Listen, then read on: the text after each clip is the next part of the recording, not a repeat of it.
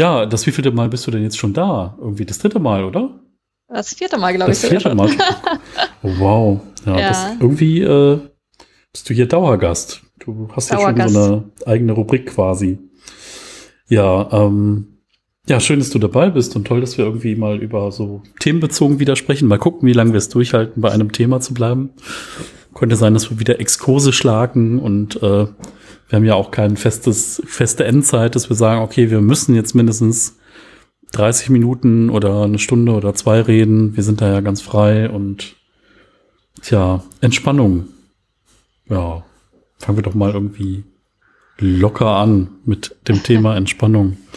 Also ich finde ja irgendwie bei Entspannung, hm, wenn man merkt, dass man sie braucht, ist es meistens schon zu spät. Ne? Dann hat man irgendwie schon zu viel andere Dinge getan, wenn man denkt irgendwie, wenn man schon merkt, dass man irgendwie kraftlos wird oder dass man irgendwie gestresst ist oder so, dann ist man eigentlich schon über den Punkt drüber, wo man es nötig hat und müsste dann irgendwie ganz schnell was tun. Hm. Ja, ich weiß nicht, du hast ja, ich weiß nicht, ob du, wie viel du schon in deinem Podcast darüber erzählt hast oder erzählen willst, was du so für Projektideen in der Richtung auch schon hast. Vielleicht, ja, also ja. grundsätzlich äh, gucke ich mir da ganz viel gerade an in dem Bereich, also von äh, Entspannungsverfahren über dem Psychologie-Part, also darüber, was ist Stress, was ist Entspannung und habe jetzt äh, auch mal einen Entspannungskurs mitgemacht, äh, autogenes Training. Ähm, da habe ich jetzt kürzlich auch mal was auf Instagram geteilt, bei wem ich das gemacht habe und ähm, ja, ich tauche immer tiefer ab in diese Welt und ähm, mal sehen. Ich werde jetzt noch einen zweiten Kurs machen, auch nochmal autogenes Training und dann mal schauen, ob ich da vielleicht selber nochmal aktiver werde, um dann da selbst in dem Bereich irgendwann mal was anbieten zu können nächstes Jahr. Ähm, ja, also ich finde es wirklich wahnsinnig spannend, was da möglich ist. Ähm, auch wie viele verschiedene Methoden und Wege es gibt. Äh, was für den einen funktioniert, ist für den anderen nur langweilig. Ähm, ja, ich glaube, jeder muss da irgendwie finden, was, was ihm irgendwie was bringt. Ähm, und man muss natürlich bereit sein, auch ein bisschen Zeit da rein zu investieren, um regelmäßig irgendwas in der Richtung zu tun. Und mhm. äh. Ja, also wer weiß, was da kommt. Äh, in 2021 sieht man das wahrscheinlich dann noch ein bisschen mehr. Ja. Ja, ich bin gespannt. Ähm, also, wo du jetzt gerade autogenes Training sagst, also ich habe ähm, ja letztes Jahr um die Zeit war ich ja in der Reha nach meiner OP.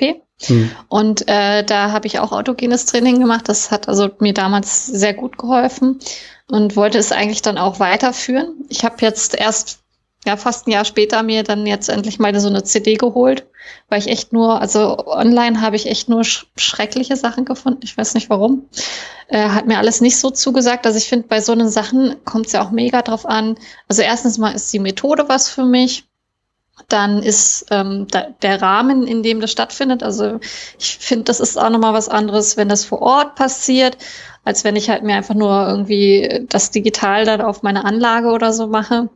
Ähm, und ja, und dann, wie du sagst, man muss sich auch die Zeit nehmen, und das zu machen. Und obwohl ich eigentlich Zeit habe, ist irgendwie in meinem Kopf das nicht so. Also ich bin auch nicht so der Mensch für so Routinen, glaube ich. Bin nicht so gut in sowas.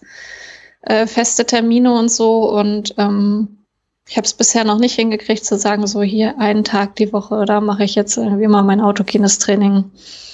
Aber ja, vielleicht ist das ja heute mal ein guter Anstoß, um es dann doch zu machen. Auf jeden Fall. Also ich finde das spannend, was du gesagt hast, dass du online geguckt hast und nicht so wirklich was gefunden hast. Hm, ich habe auch so eine Idee, woran das liegt, ne? weil, ähm, keine Ahnung, wenn man es irgendwie so kondensiert, dann ist es am Ende irgendwie irgendein gesprochener Text, den man sich dann selbst vorsagt und der dann eine Reaktion in deinem Körper auslöst. Und äh, das natürlich für alle Leute, die irgendwie Content produzieren wollen, total toll. Die lesen einfach einen Text vor, nennen es autogenes Training und äh, werfen es in die Welt hinaus. Ähm, ich habe das Glück gehabt, also ich hatte was auf Instagram gepostet und dann kriegte ich so eine Nachricht so, ja, äh, mein Kurs startet übrigens heute. So, wo ich dachte, hä, wer bist du denn und warum kommentierst du denn bei mir auf Instagram und was soll denn das? Und dann hat sich aber rausgestellt, dass sie diese Kurse sonst immer offline anbietet und dass jetzt durch Corona natürlich das nicht möglich ist und dass das ihr erster Online-Kurs in dem Bereich ist und ähm, dass es da auch eine Gesetzesänderung gab, dass diese Online-Kurse auch von der Krankenkasse bezuschusst werden können. Das läuft jetzt wohl Ende September aus oder Ende August sogar und ich weiß gar nicht, ob es jetzt nochmal neu verlängert wurde. Und äh, ja, dann hatte ich einen Kurs von jemand, die das einfach sonst nur offline anbietet und die hat natürlich einen ganz anderen Feedback-Kanal. Ne? Also so, mhm. was passiert Übenden denn dabei? Ne? Also was, wenn es nicht klappt, äh, wie kann man das vielleicht anders machen? Auch so Dinge wie, welche Körperhaltung sollte man dabei einnehmen? Ähm, wie sollte man das vielleicht auch einleiten? Wie wichtig ist dieses Thema Rücknahme? Wie funktioniert das und warum funktioniert das überhaupt? Und das sind einfach so Dinge, ähm, ich bin halt so einen acht Wochen Kurs durchlaufen, wo man dann diese Formeln nach und nach aufbaut. Ähm, und wir haben dann immer über ein anderes Thema gesprochen, also mal über zentrales Nervensystem, mal über Stressreaktionen im Allgemeinen, äh, dass man auch so ein bisschen Hintergrundwissen bekommt, äh, was ist das? Und ähm, auch ein Ausblick, wo kann das hingehen, wenn man das regelmäßig macht, also vielleicht ein halbes Jahr später, dass man Formeln verkürzen kann, dass man die Übung halt schneller machen kann ähm, und auch, dass man eigene Dinge da einsetzen kann, um vielleicht Glaubenssätze zu ändern, sich besser zu fühlen, an seiner Persönlichkeit ein bisschen zu arbeiten. Ähm, ja, das Interessante an diesem autogenen Training ist irgendwie, ähm, dass es halt jetzt so gut 100 Jahre alt ist und mhm. ähm, dass es entwickelt wurde, also von einem deutschen Psychologen, der so ein paar Dinge rausgefunden hat, über das Thema Hypnose, also gewisse Reaktionen, die seine Patienten da immer ähm, hatten und hat versucht, das einfach in ein anderes Modell reinzugeben, ähm, um Menschen auch zu befähigen, das selbst zu tun. Ne? Also, dass sie keine weitere Person dafür brauchen. Ähm, und ist auch wirklich eine Methode, die anerkannt ist, wo es Studien zu gibt und die auch von Krankenkassen gefördert wird. Mhm, das ist genau. ja nicht bei allem so. Ähm, ja, also es gibt natürlich, es gibt ja auch noch ganz viele verschiedene Sachen. Also bei mir in der Reha hätte ich auch, ähm, ich glaube, progressive Muskelentspannung machen können, was ja auch, glaube ich, von mhm. Krankenkassen auch anerkannt wird. Also das war so die zwei Alternativen, zwischen denen man dann da wählen konnte. Ähm, also das, das finde ich auch ganz toll, dass es, und vor allen Dingen finde ich auch wahnsinnig äh, faszinierend, wie lange es so eine Sachen auch schon gibt, also dass sie auch so bewährt sind. Also ich meine, im Endeffekt meditieren ist ja so gesehen noch, noch viel älteres Modell und ähm, ist ja auch tatsächlich ähm, nachgewiesen worden, dass Meditation halt auch ähm, Auswirkungen hat, positive. Ähm, ich finde, bei sowas ist halt irgendwie auch wichtig zu gucken, äh, was ist man selber so für ein Typ? Passt das zu einem? Weil zum Beispiel Meditieren habe ich auch gemacht, habe ich ähm, mit so einer App mal eine Zeit lang gemacht, die man dann, man auch bezahlen musste. Äh, wobei ich wirklich auch sagen muss, äh, es macht teilweise auch Sinn zu bezahlen, weil einfach das dann von der Qualität her viel besser ist, ja. Und ähm, warum soll ich nicht dafür bezahlen, wenn jemand sich das äh, da die Mühe gemacht hat, das gut aufzunehmen und so? Ähm, aber zum Beispiel war es bei mir dann so, also wo ich dann halt auch körperlich so starke Schmerzen hatte, äh, dass das mit dem Meditieren nicht mehr ging. Also, dass ich dann da saß und mich auf meinen, äh, meinen Atem konzentrieren sollte und ich eigentlich nur die Schmerzen noch viel stärker gespürt habe, als wenn ich so einen normalen Alltag habe, bei dem ich mich ablenken kann. Ne? Hm. Natürlich äh, ist das jetzt eine spezielle Situation gewesen. Es ist ja nicht bei jedem so, dass er Dauerschmerzen hat, aber ähm, ja, also weiß ich nicht, ob das zu jedem Punkt im Leben jede Methode genau das Richtige ist. Da muss man auch, finde ich, viel gucken erstmal.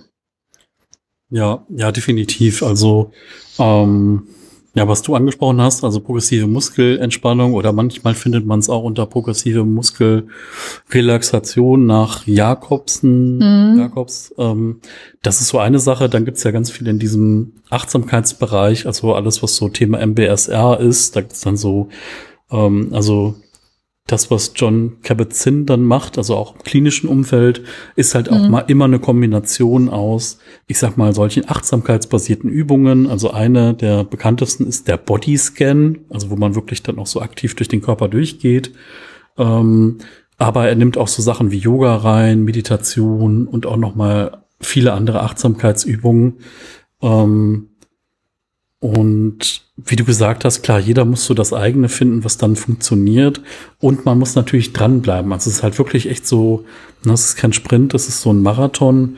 Und viele Effekte stellen sich auch erst nach einer gewissen Zeit ein. Und ähm, wenn ich das jetzt zum Beispiel, keine Ahnung, ne, wenn ich jetzt auf YouTube gehe, gebe autogenes Training ein, finde da irgendwas, ähm, ich finde auch manchmal, wenn man kein Geld investiert oder so, dann ist vielleicht auch diese Verbindlichkeit gar nicht so da. Ne? Dann denkt man sich auch, ja, das ist halt ein Video von vielen und äh, man macht da jetzt so ein bisschen was und wenn man auch keinen richtigen Feedback-Kanal hat, ne? natürlich kann man mhm. da irgendwie was drunter schreiben, aber ob es irgendjemand beantwortet und ob das jemand ist, der eine Expertise und eine Erfahrung hat oder der tiefer in dem Thema ist, weiß man ja dann auch nicht so wirklich. Mhm, ähm, obwohl ja auch da, ich meine, ähm, das ist halt auch was, ich habe mir das schon aufgeschrieben, was ich ja nochmal ansprechen wollte. Mhm. Es ist manchmal auch schwierig, finde ich, bei sowas, weil an sich diese Techniken funktionieren, die haben auch einen Effekt und so.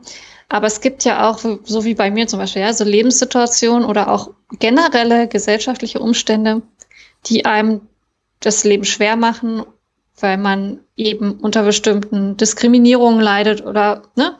Und ähm, wenn dann Leute halt so kommen und sagen, ja, mach doch mal Yoga, ja, und äh, das wird mir auch nicht helfen dagegen, dass ich irgendwie äh, Diskriminierungserfahrungen äh, habe, weil ich eben eine chronische Erkrankung habe und auf meiner Arbeit das keiner sieht und dann ich einfach so behandelt wer werde als Ne? Also das, das ist einfach dieses Bild der Gesellschaft. Also das nennt sich auch ähm, Ableism. Also dass das einfach mal davon ausgegangen wird, dass jeder äh, bestimmte körperliche Fähigkeiten hat. Und das ist halt einfach nicht so. Und ähm, äh, das ist eben auch eine Form der Diskriminierung, wenn, wenn mir dann jemand sagt, na ja, dann machst du halt ein bisschen Yoga und dann geht's dir schon wieder besser. Oder wenn ich so äh, Sprüche höre wie, ähm, ach, du siehst doch gar nicht krank aus. Ähm, dann denke ich mir halt auch so, ja, äh, da kann ich noch so viel meditieren. Das äh, sind dann, ne, da kann man das nicht nach, also da muss, das finde ich immer so schwierig. Also du hattest das gleich auch mal in einer Podcast-Folge angesprochen mit der Laura Malina Seiler, die ja so mhm. auch das total kommerzialisiert. Aber also was mir auch bei sowas wichtig ist, ist, wenn man sowas macht, dass man eben auch guckt, äh, mit, also für wen mache ich das? Also, dass man so ein bisschen auch auf diese individuelle Ebene guckt. Weil wenn man einfach so tut, als wenn wir alle halt irgendwie weiße, hetero, cis-Männer wären, was wir nun mal nicht alle sind und auch nicht alle able-bodied und schlank und keine Ahnung was, ja, ähm, das funktioniert dann halt nicht. Und ähm, ich habe bei so, so Sachen halt oft das Gefühl, dass ähm, gesagt wird, ja, hier Entspannungstechnik, dies, das und es muss dann funktionieren. Also es ist halt, äh, ja. Ja, ja, definitiv. Also ähm, zum einen, äh, Entschuldigung, wenn ich das etwas platter formuliere und vielleicht nicht die mhm. kompletten äh, Gender-Bezeichnungen so sauber drin habe, aber man kann zum Beispiel ja auch sehen, Yoga. Das, was man hier im Westen so unter Yoga versteht mhm. und das, was gezeigt wird, ist jetzt nicht vielleicht gerade das, was man in Indien mitbekommt. Also ne, kein Experte und war auch noch nie in Indien, aber ich habe meine Erfahrung gesammelt, zum Beispiel beim Tai Chi und Qigong. Also ich habe mhm. bei einem bei dem Deutschen in Köln Tai Chi gelernt und der ist aber, ich sag mal, das hört sich immer so mystisch an, wenn man sagt innerer Schüler, aber es ist halt so, es gibt halt eine Familie und die gibt's Stammbaum 400 Jahre zurück und die haben irgendwie Tai Chi Erfahrung ganz lange.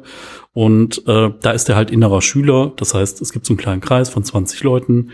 Und der hat halt gesagt, naja, wir haben halt so Übungen gemacht, wir haben halt drei Stunden in Stille gestanden, morgens um vier, irgendwo auf dem Feld. Dein Bein schläft ja ein, dein Bein wird taub, du kannst dich nicht mehr bewegen, du trainierst zwischen sechs und neun Stunden am Tag und länger. Ähm, das sind einfach so Dinge, die kannst du halt dir nicht machen, wenn du dich entspannen willst und willst äh, einmal die Woche dann ein Stündchen hingehen. Und das mhm. heißt, ähm, alles das, was der so gelernt hat und warum der halt irgendwie lehren kann, ist halt, weil der durch irgendwie Schmerz, Schweiß, Tal der Tränen, wie auch immer gegangen ist und einfach auch noch mal, ich sag mal, tausend Stunden mehr investiert hat in sein Training wie andere Menschen. Mhm. Und da kann ich dann gewisse Dinge schon verstehen und äh, mit einmal die Woche trainieren oder auch jeden Tag ein bisschen zu Hause was machen, kommt man da nicht hin. Aber ähm, ich habe mir in dem Zug auch mal angeguckt, wie wird man denn autogenes Training, äh, Coach, Kursleiter, wie auch immer man das äh, nennen möchte. Also Punkt eins, es gibt da keine keine geschützte Berufsbezeichnung. Das heißt, du kannst morgen mhm. sagen, ich bin hier äh, Lehrer, Coach, was auch immer, Kursleiter für autogenes Training. Also es gab mal diese Entspannungspädagogen-Ausbildung, die es in der Form so nicht mehr gibt, mit Zertifizierung und mit allem Pipapo. Mhm. Und also du kannst halt irgendwie autogenes Trainer, Kursleiter werden, auch an einem Wochenendseminar. Ja. Wo ich dann denke, ist halt völlig unseriös, weil A, kann man da gar nicht abprüfen, ob du selbst mal so eine acht Wochen Kurs durchlaufen bist. Und an einem Wochenende, ganz ehrlich, ähm, das ist so ein bisschen Geldmacherei, ne? Da zieht dir jemand ein paar hundert Euro ab, gibt dir danach ein schönes Zertifikat, wo der Name drauf mhm. steht, was man sich an eine Wand pinnen kann. Ähm, also ist vielleicht was anderes, wenn du äh, Erfahrung hast in anderen Entspannungsverfahren und da schon total lange drin bist, dann ist es, glaube ich, okay, wenn man sagt, okay, das nehme ich jetzt noch dazu und äh, gib mir mhm. mal einen mhm. Crashkurs oder so. Ne? Ja. Das fände ich dann total okay, aber ähm, ich habe selbst gemerkt, dass es für mich auch besser war, jetzt einfach über diese lange Zeit, über diese acht Wochen zu üben ähm, und auch täglich zu üben und dann einfach auch diese Erfahrungen, die ich jede Woche gemacht habe, teilen zu können ähm, einfach mit Menschen, die dieselbe Erfahrung machen oder auch welche, die schon ganz viele begleitet haben und da auch weiter sind. Und äh, das ist halt was, das lernst du halt nicht an einem Wochenende. Hm. Ja, ich glaube, das Problem dabei ist äh, zweierlei. Also so wie du sagst, mit, äh, mit deinem Lehrer für, was war das jetzt, Qigong? Äh, tai Chi. Oder ja. Tai Chi, Tai hm. Chi. Hm. Ähm, dass der ja auch eine, die Ausbildung dort gemacht hat, wo sie eigentlich ursprünglich herkommt. Also das ist ja auch oft so das Problem, dass äh, so, so Sachen wie Yoga oder so, die werden dann hier so verwestlicht.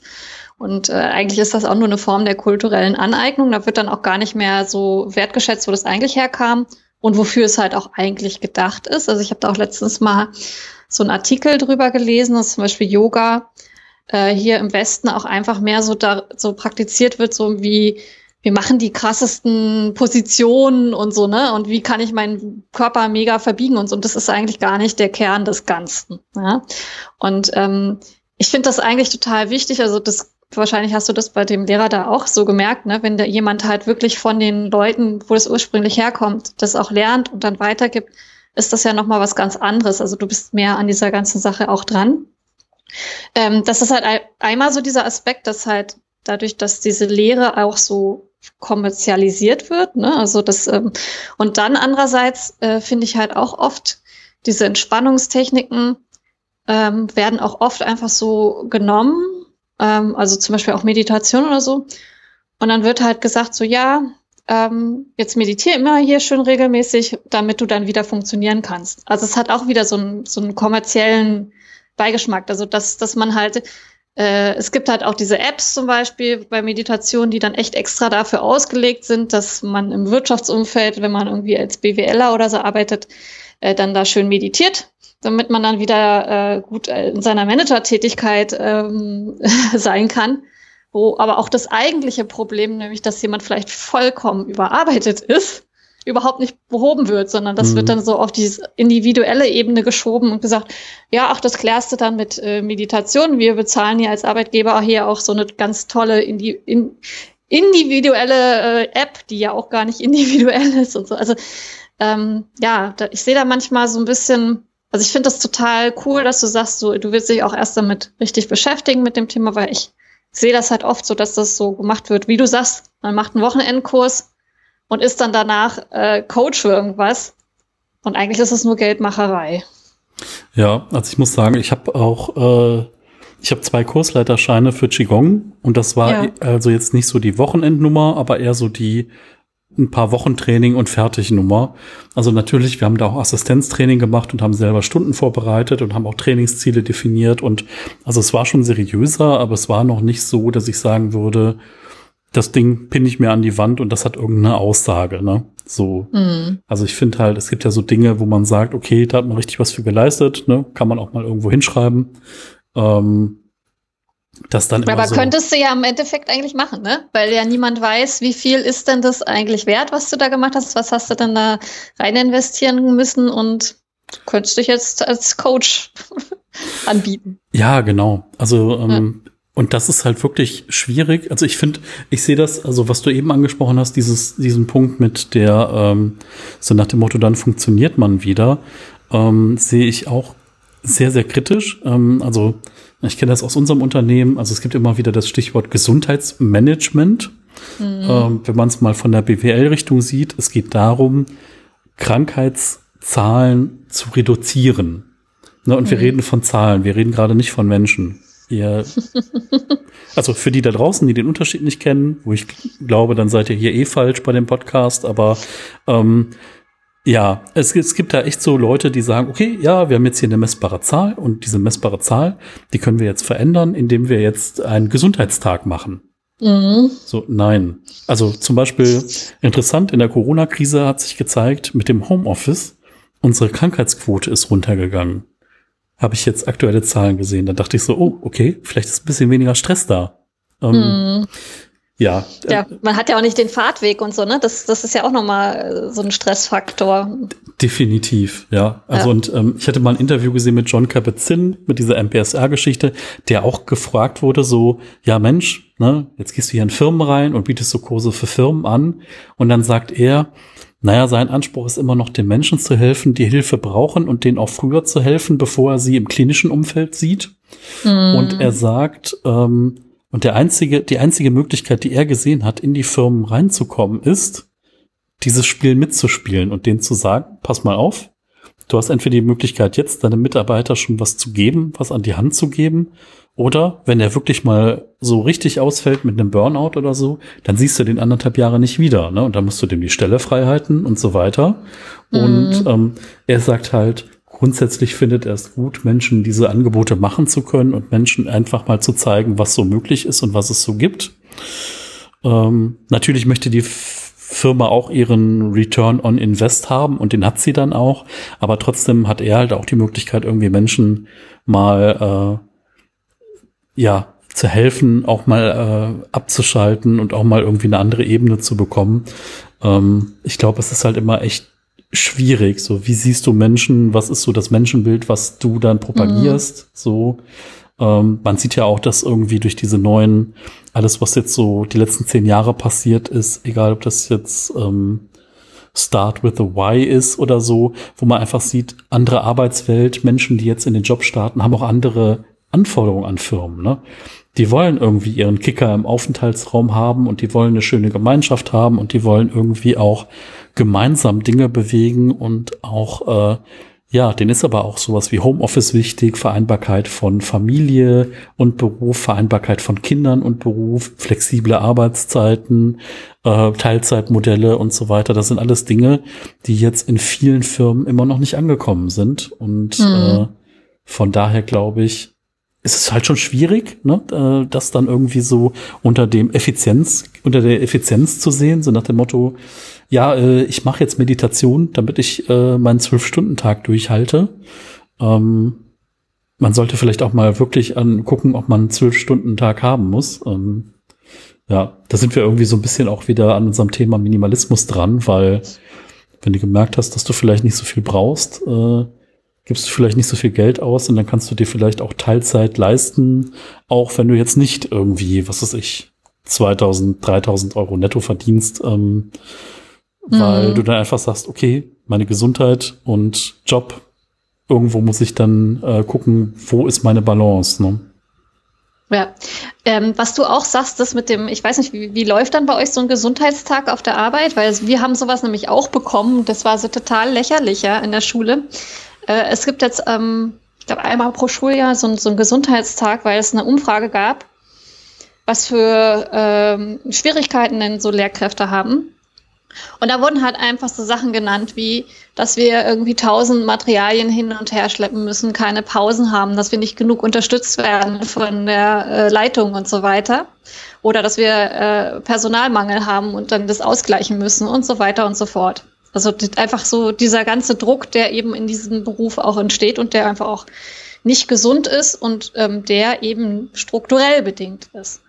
Und die Lösung, ganz fetten Anführungszeichen, ist jetzt, dass wir einmal pro Jahr einen Gesundheitstag bekommen, an dem dann sich in kleinen Gruppen getroffen wird und dann auf Fahrradtour gegangen wird oder man geht bouldern oder macht Yoga oder keine Ahnung was. Und dann sind all diese Probleme offenbar laut unserer Leitung oder laut der Senatsverwaltung gelöst. Und dann mhm. denke ich mir halt auch so, also ihr habt es ja wohl nicht verstanden. Weiß nicht, wie es bei euch ist. ja, also ich sag mal so. das ist genauso ausbaufähig wie in deinem Fall.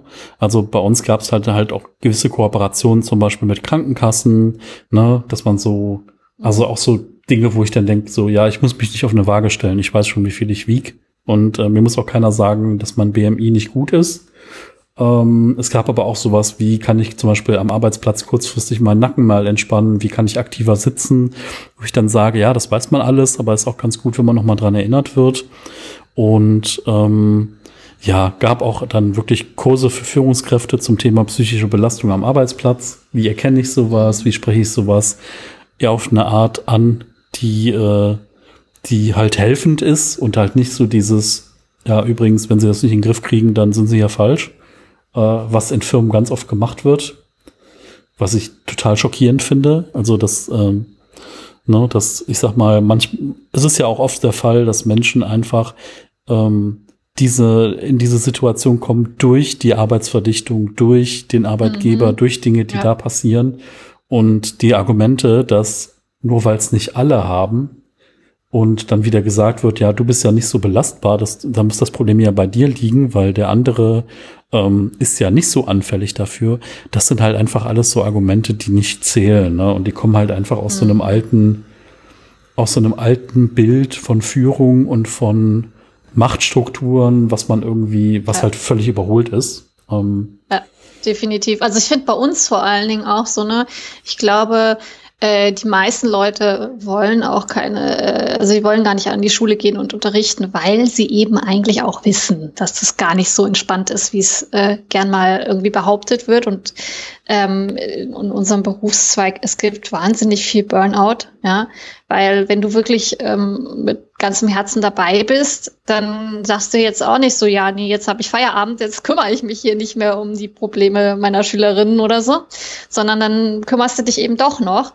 Oder du nimmst halt einfach auch von Gedanken her irgendwie Themen mit nach Hause. Und ähm, auch, ich meine, weiß ich nicht, ich hatte früher auch in der Schulzeit irgendwie, äh, unser Schulleiter, der war bestimmt Alkoholiker. Ne? Und das ist ja auch so, so, so ein Bild, was man von, häufig auch schon gehört hat. Und das kommt ja nicht von irgendwoher. Ne? Und äh, dann zu sagen, so, ja, du bist äh, selber dafür verantwortlich oder ja, dann meditier mal ein bisschen oder mach mal diese Achtsamkeitsübung. Ich meine, ich habe überhaupt nichts dagegen, dass man sowas äh, auch vom Arbeitgeber bezahlt bekommt, dass man sowas ab und an mal macht. Aber ich finde, ähm, es, es, es, ähm, es löst halt nichts im eigentlichen Sinne. Ne? Also man dann, dann lieber hier einen Coach äh, holen, der dann irgendwie zwischen äh, den Arbeitnehmern äh, und den Arbeitgebern vermittelt und dann halt auch mal irgendwie klar macht, okay, an den und den Stellen, an diesen Stellschrauben muss gefeilt werden oder sowas. Ja, also äh, du sagst ja auch, jetzt mit Homeoffice läuft es eigentlich äh, krankheitsmäßig bei euch besser. Warum ist es bisher denn nie, nie üblich gewesen, so Homeoffice zu bekommen? Oder weißt du, das sind ja auch mal so Sachen. Ja, total. Also ich sag mal, das, das sind halt auch manchmal total politische Fragen. Ne? Also es gab ja das ganz bekannte Beispiel von dieser, ähm, von der von der Frau, die CEO geworden ist bei Yahoo und die dann einfach alle allen das Homeoffice irgendwann entzogen hat. Das war so der prominenteste mhm. Fall in den letzten zehn Jahren, der mir da bekannt ist. Und daraufhin haben sich halt einige CEOs bestätigt gefühlt und haben halt Homeoffice abgeschafft. Unser ehemaliger auch. Und ähm, unser jetziger war da schon viel, viel offener zu dem Thema. Und äh, ja, jetzt äh, durch Corona hat man natürlich jetzt auch ganz andere Türen geöffnet. Ne? Um zu, man sieht, mhm. dass es funktioniert. Und äh, man sieht natürlich auch, dass die Mitarbeiter das wollen und äh, also, ne, also jetzt natürlich nicht 100 Prozent und natürlich auch mit gewissen Spielregeln und natürlich gibt es auch nicht für jeden Arbeitsplatz die Möglichkeit. Ähm, aber ich finde schon, ähm, natürlich, die Finanzer sehen auch die Möglichkeiten, ne? so mit Jobsharing. Du brauchst nur noch einen Schreibtisch in der Firma und so.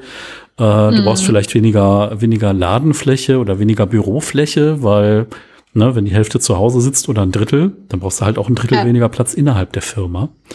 Ähm, von daher gibt es da bestimmt jetzt gewisse Synergieeffekte, die sich jetzt aus der Krise dann fortsetzen werden, wenn diese Krise dann mal vorbei ist. Ne, also mhm. ähm, schauen wir mal, wie lange das alles noch so dauert. Aber grundsätzlich klar, ich finde halt auch, es ist so ein bisschen immer, das ist so ein bisschen wie Greenwashing, ne? So nach dem Motto, wir machen jetzt, wir machen jetzt ja. einmal in der Woche so einen Tag und das ist halt so, natürlich kann eine Firma nicht all, ja, genau.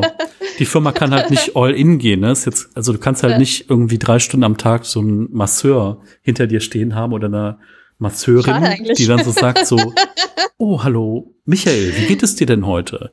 Ähm, ich sehe, dein Nacken ist gerade ein bisschen angespannt, vielleicht kannst du mal 20 Minuten mitkommen äh, und dann äh, ja. arbeiten wir mal da dran oder so. Also, dass das halt ja. irgendwie auch nicht geht und dass das, das wäre natürlich geil, ne? Also wenn es wirklich mhm. auf dieser Ebene geht, aber vielleicht trifft man sich ja irgendwo halbwegs in der Mitte. So, mhm. ähm, das sind einfach so Dinge wie, äh, weiß ich nicht. Bei uns ist zum Beispiel der Running Gag. Ich sag immer, äh, äh, ich hätte gern jedes Jahr aufs neue Investmentplan, ich hätte gern ergonomische Tastaturen und Mäuse. Die Kollegen lachen, wir schreiben es drauf, es wird gestrichen oder so. Ja. Und mhm. äh, Fun Fact, eine meiner Kolleginnen, Sehenscheidentzündung chronisch, äh, ja. die hat jetzt eine vertikale Maus, ne? So. Ähm. Ja, aber es muss immer erst so weit kommen. Also das verstehe ich halt auch nicht. Also auch bei diesem ganzen Gesundheitsding in unserer in unserer westlichen Gesellschaft ist das ja total so, dass wir ähm, davon ausgehen, äh, Prävention, was Gesundheit angeht, ach, das ist nicht so wichtig, das, das fällt gern mal hinten runter und das kann auch mal gekürzt werden. Äh, aber aber wenn es dann halt wirklich dann äh, was passiert, dann wird plötzlich das bezahlt. Wo ich dann halt auch denke, das, das warum? Also warum muss man erst so eine Sehenscheidenentzündung haben, die vielleicht auch gar nie mehr weggeht, ne? Also das kann ja auch passieren, dass du dann mhm. chronische Schmerzen hast. Äh, äh, was soll das? Also keine Ahnung, ich finde das teilweise, verstehe ich da auch die Logik nicht. Ja, ich glaube, also viel ist einfach dieser Kausalität geschuldet von Ursache-Wirkung. So, du hast die Erkrankung, du nimmst die Pille, dann ist die Erkrankung weg. Mhm. Dass es mhm. natürlich nicht so ist und dass die Erkrankung andere Ursachen hat, äh, ja. sieht man dann auch mal, wenn man über den Tellerrand guckt und äh, das ist ja irgendwie ganz gut, dass äh, ich sag mal auch ganz viel jetzt dazu beiträgt, dass man zu einem ganzheitlicheren Menschenbild übergeht, ne? dass man sich diverse Faktoren anguckt und dass man auch schaut, wenn man die nicht bestimmen kann, dass man versucht überall so ein bisschen was zu machen, ne? dass man irgendwie guckt, mhm. okay, man guckt sich die Ernährung an, man guckt sich vielleicht das Thema Entspannung an, man guckt sich das Thema Schlaf an, man guckt sich das Thema Belastung auf der Arbeit an und dann guckt man einfach, an welchen Schrauben kann man halt drehen. Ne? So. Mhm. Ähm, und das, das finde ich halt so spannend, ne? dass es einfach dieses Zusammenspiel ist. Und am Ende ist es wahrscheinlich nicht der eine Faktor. Ne? Am Ende ist es nicht 20 Minuten autogenes Training, sondern vielleicht, äh, ich sag mal, fünf Stunden die Woche weniger arbeiten, autogenes Training. Mhm. Äh, und abends immer ein ordentlicher Spaziergang um den See und äh, mhm. ja. irgendwie sowas. Es, ne? Also es ist echt ganz interessant. Also das, das denke ich auch durchaus so, also auf individueller Ebene.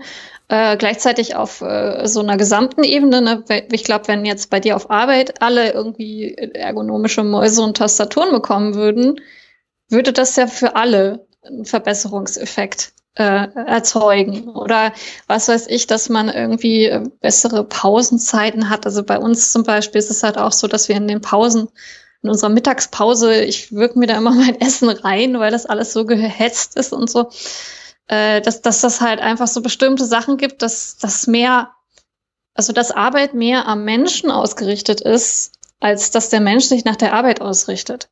Das ist ja genauso wie zum Beispiel bei uns die Schule um 8 Uhr anfängt, wo noch niemand aufnahmefähig ist, ja. Also das ist einfach, es gibt so viele Studien, es gibt einen ganz kleinen Prozentteil äh, an Menschen, die so früh schon irgendwie äh, richtig aufmerksam sein können. Und wir machen es trotzdem immer noch so. Also da, ich finde, in unserer Gesellschaft ist vieles einfach nicht am Menschen ausgerichtet, sondern, weiß ich nicht, an der Technik oder an dem, was, was wir schon immer machen und so. Und dann wird halt gesagt, na ja, dann musst du aber halt auf individueller Ebene deinen Weg finden. Und natürlich kann man auch auf individueller Ebene viel machen und sollte man auch einfach um seiner selbst willen, denke ich. Aber warum machen wir es nicht einfach mal auf Gesamt Ebene für alle und gucken mal, äh, äh, warum gibt es nicht zum Beispiel, ähm, gibt es ja auch gewisse Arbeitsschutzregeln, warum gehört äh, so eine ergonomische Tastatur und Maus nicht dazu? Ja, mhm, wenn ja. jemand mehr als so und so vier Stunden am Tag am Computer arbeitet, dann muss der Arbeitgeber halt eben geeignetes Arbeitsmaterial bereitstellen oder so. Ja, also na, nicht, dass der, nicht, dass der Eindruck äh, entsteht, dass hier alles schlecht ist. Äh, das ist auch nicht der Fall. Ne? Also ähm, ich muss jetzt sagen, zum Beispiel im Homeoffice, dass da auch viel total unbürokratisch ging. Ne? Also wir sind ja, ich mhm. sag mal, mhm. über Nacht dann ins Homeoffice gegangen und ich dann jetzt mit einem Laptop und mit einem Monitor. Und dann habe ich aber nach irgendwie einer Woche festgestellt, okay, meine Stühle, die ich sonst hier so hab, auf denen ich sitze und äh, esse, ähm, und also ich will nicht schon wieder mit dem Schreibtisch anfangen, ähm, sind halt irgendwie nicht geeignet. Und dann habe ich einfach gesagt, hey, wie sieht denn das aus? Kann ich mir den mal mitnehmen nach Hause? Inventarnummer aufgeschrieben, so Mail geschickt, dokumentiert und fertig. Und jetzt ist halt hier der Stuhl mhm. zu Hause und ähm, das hat halt echt viel gebracht. Und ähm, ja, also ich ich denke, es ist halt gut, auch erstmal ein Bewusstsein dafür zu schaffen und auch solche Themen aktiv anzusprechen. Weil das ist ja mhm. auch ganz oft sowas, ähm, und das vielleicht auch in einer Gruppe anzusprechen und mit mehreren anzusprechen mhm. ähm, und auch nicht auf die Weise mit hier erhobene Zeigefinger. Vielleicht kann man wirklich solche Argumente auch nutzen. Auch wenn es irgendwie kontraproduktiv ist, dann über Produktivität und Kennzahlen und so zu reden. Aber mhm. manchmal muss man ja auch in der Sprache sprechen, die andere verstehen und hören wollen. Ne? So. Das stimmt, ja. Manchmal muss man irgendwie ja. anders von der anderen Seite kommen, um zu sagen, pass mal auf, ich möchte das haben, weil. Ich möchte das, mhm. ne, ich möchte ja keine ergonomische Tastatur haben und ich möchte ja kein, äh, keine äh, Lendenstütze haben in meinem äh, Schreibtischstuhl, damit ich da ganz entspannt irgendwie surfen kann auf der Arbeit, sondern genau, ähm, um, für deinen Wellness auf Arbeit. ja, richtig, genau. Ja, ja, also ich muss jetzt keine Aromazerstäuber haben und irgendwie ja. lustige, lustige Regengeräusche und was weiß ich was, ne? Also das muss ja jetzt auch kein Wohlfühltempel werden, wo ich sage, ach, ich fahre manchmal samstags in die Firma, weil es so schön ist da. Also so, so muss es ja dann auch nicht werden. Ne? Aber ähm, ich denke, viele trauen sich auch gar nicht irgendwie für dieses Thema einzustehen oder wissen auch gar nicht, wie man das kommunizieren kann. Ne? Und wichtig mhm. ist einmal dieses Bewusstsein zu schaffen, dass es da Möglichkeiten gibt und äh, ja, also vielleicht äh, kann man ja auch mal irgendwie so, wenn es dann heißt, ja, gibt keine Gehaltserhöhung, Herr Chef, dann kaufst du beim nächsten Mal aber mal hier das oder wie sieht's mhm, denn aus mit genau. dem höhenverstellbaren Schreibtisch, auch wenn es noch keine Bescheinigung gibt von der Rentenkasse, ne, das oder mhm. vom Versorgungsamt, das dann sagt, ja, der muss das jetzt haben und wir unterstützen das jetzt mit 500 Euro. Ähm, mhm. Ich finde, es gibt ja auch andere Lösungen. Ne? Es gibt ja auch Aufsätze für Schreibtische, die dann im dreistelligen Bereich maximal liegen. Es muss ja kein 5000 Euro Schreibtisch sein, der keine Ahnung was macht. Mhm. Und es muss auch. Ja, ich finde, ähm, äh, ich finde in dem Aspekt halt auch wichtig, dass man sich nochmal bewusst macht. Also du hast ja selber vorhin gesagt, du bist ja auch im Betriebsrat, ähm, dass man eben so Möglichkeiten hat, auch gemeinschaftlich aktiv zu werden, ne? also Betriebsrat oder Gewerkschaften oder so. Und dass man dann eben nicht, nicht ich alleine gebe zum Chef, weil da habe ich immer die schlechtere Position, um sowas zu verhandeln, sondern wir als äh, Gemeinschaft fordern da auch so bestimmte Sachen und sagen halt auch, ich meine, gut, man kann ja durchaus auf dieser Ebene, ja, dass, äh, wenn wir dann uns wohler fühlen auf der Arbeit, sind wir auch wieder produktiver. Kann man ja auch durchaus so, so argumentieren. Ne? Also. Ja, auf jeden Fall. Also ich finde halt auch, also wir haben zum Beispiel in der Gemeinschaft jetzt auf der Arbeit ähm, so ein paar Dinge uns dann auch einfach mal in der Gemeinschaft selbst ausgemacht, ne, dass wir gesagt haben, okay, Ne, wir trinken alle gerne Kaffee und es gibt jetzt da mhm. keine Kaffeemaschine auf der Arbeit, dann haben wir selber eine eingeschafft und äh, die war jetzt irgendwann mal durch und jetzt gibt es auch ein Upgrade. Jetzt hat diese Kaffeemaschine ein Mahlwerk. Es ist immer noch Filterkaffee, aber ne, dann guckt man sich mal um, dann legt jeder irgendwie 20 Euro auf den Tisch und dann hat man eine tolle Kaffeemaschine. Äh, wir haben uns auch so einen kleinen Kühlschrank für unser Büro gekauft. Äh, Natürlich wurde der dann irgendwie von dem Elektriker durchgemessen und hat eine Plakette bekommen mit einer VDE-Prüfung, wie das so sein muss. und äh, aber äh, klar, man sollte vielleicht auch einfach mal schauen, wie ist denn mein Gestaltungsspielraum? Ne? Ist, mhm. das, ist das okay, mal eine Stunde am Tag Noise Canceling Kopfhörer aufzuziehen? Oder ist es okay, mal zu sagen zu seinem Gesprächspartner auch so, ich habe hier was Wichtiges, bitte ne, stör mich vielleicht mal eine Stunde nicht, ich muss mich hier gerade mal konzentrieren oder so. Manchmal ist ja einfach so dieses Thema Resilienz, Abgrenzung, sich auch einen Raum zu schaffen, ähm, ja auch was Wichtiges. Ne? Hm. Ja, also so, sowas zum Beispiel würde ich viel, viel lieber an so einem Gesundheitstag lernen. Also wie kommuniziere ich halt zum Beispiel so, ey Leute, das äh, könnt ihr mir jetzt nicht auch noch aufhalsen, weil das ist ja auch immer so ein gern äh, gesehenes Muster. Also insbesondere Frauen wird ja auch äh, gerne mal ein bisschen mehr aufgehalst, weil man irgendwie so denkt, naja, die haben ja eine soziale Ader. Äh, also das sieht man bei uns auf der Arbeit auch teilweise echt stark. Also unser äh, Abteilungsleiter hat auch mal gesagt, so, ähm, also es sind eigentlich immer nur die Frauen, die, wenn sie irgendwie krank sind, den vorbereiteten, die vorbereiteten Unterrichtsmaterialien schicken. Und keiner der männlichen Kollegen macht das. Ne? Und das ist halt auch immer so äh, eine Frage von wie viel ähm, also klar, es ist auch eine, kann ich auch sagen, so nö, ich mache das nicht, aber es ist auch immer eine, eine, so eine Rollengeschichte, ne? weil von Frauen das auch mehr erwartet wird. Also das habe ich auch sehr viel schon in meiner Arbeit erlebt, dass von mir auch bestimmtes Rollenverhalten erwartet wurde, wo ich dann auch eigentlich die ganze Zeit immer nur damit beschäftigt bin, äh, mich davon zum Beispiel abzugrenzen und zu sagen, also nee, nur weil ich jetzt hier für dich äh, diese Rolle habe, heißt das nicht, dass ich mich auch so verhalten muss. Ne? Also ähm, es gibt echt viele Dinge, die man da auf Arbeit auch, ähm, wo man ansetzen kann und wo man mit Hilfe von auch äh, ja, Vertreterinnen und Vertretern, glaube ich, auch äh, mehr erreichen kann. Auf, auf jeden Fall, ja. Habt ihr eigentlich auch sowas wie äh, Frauenvertretungen oder sowas bei euch auf Arbeit? Hm, also wir haben auf jeden Fall Schwerbehindertenvertretung, Frauenvertretung weiß mhm. ich nicht. Ähm, ich weiß aber, dass äh, das auch ein Anliegen vom Betriebsrat ist. Also wir haben äh, da auch Themen einfach platziert in dem Bereich, also was einfach Gleichstellung angeht, was auch eine Frauenquote mhm. angeht.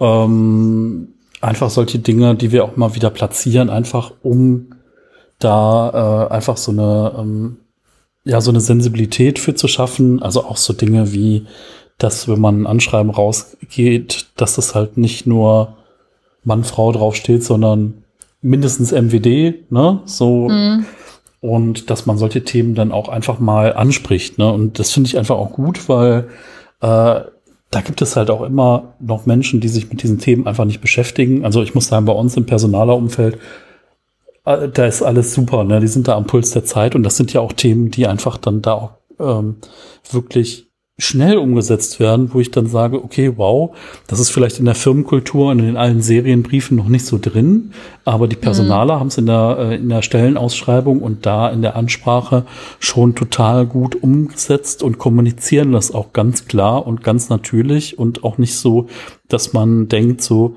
na, das ist jetzt ein Thema, das müssen wir jetzt mal machen, sondern wirklich mit Überzeugung. Und das finde ich ist dann auch einfach was Positives, was man dann mal raustragen kann und sagen kann, okay, Finde ich super an der Stelle, aber ähm, klar, das sind einfach so Themen. Ja, das ist genau wie ich jedes Mal wieder diese Tastaturen anspreche. Ne? Man muss es einfach, ja. äh, man muss dabei ja. bleiben. Ähm, ja. ja. also und mittlerweile ist halt auch einfach so, dass ich sage, ähm, keine Ahnung, wenn ich mit den Arbeitsmitteln nicht zufrieden bin, die ich bekomme, also keine Ahnung, Ihr kennt bestimmt alle diese Großpackungen von diesen Kugelschreibern, von diesen Einmalkugelschreibern. Äh, Ach ja. Genau, so.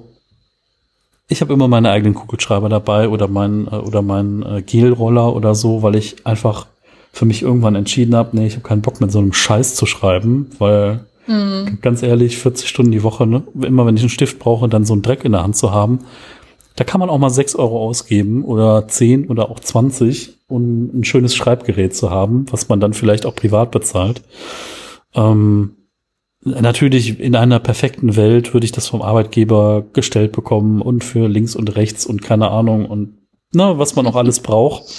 Äh, aber manchmal frage ich mich dann auch, hey Leute, so, mein Gott, ne, so, wenn ich irgendwie ein schönes Mauspad haben will und ich gucke da jeden Tag 40 Stunden drauf die Woche, dann kaufe ich mir ein schönes Mauspad und dann kann ich mir die 10 Euro gerade noch so leisten. Ähm, hm. ähm, also ich finde bei sowas immer, also klar kann man, also finde ich auch völlig legitim zu sagen, so ich kaufe mir jetzt diese Arbeitsmittel selber, weil ich habe jetzt einfach keinen Bock zu warten, bis der Arbeitgeber sich mal bewegt. Ne? Ähm, aber man kann ja trotzdem, so wie du sagtest, ne, man kann ja dranbleiben. Also, dass man immer halt trotzdem hartnäckig darauf besteht, dass man eben ein Anrecht darauf hat, dass der Arbeitgeber einem ordentliches Arbeitsmaterial bereitstellt. Also, ich meine, bei uns ist es jetzt zum Beispiel auch so, das ist ja eigentlich auch absurd, äh, dass wir jetzt nur wegen Corona überhaupt äh, Arbeitslaptops und so kriegen. Und dann denke ich mir halt auch, was, in was für einer Welt wow. leben wir eigentlich, ne? Also, äh, das, ähm, ich bin an einer Medienschule. Ich unterrichte Medien, ja. Das äh, ist, das bedeutet, die Schülerinnen, äh, die arbeiten mit Adobe-Programmen und ich muss auch mit Adobe-Programmen arbeiten. Und natürlich brauche ich dafür einen Computer, abgesehen davon, dass eben eigentlich jede Lehrkraft, egal welches Fach, vielleicht außer man unterrichtet Sport oder so, keine Ahnung, braucht auf jeden Fall einen Computer für die Arbeit.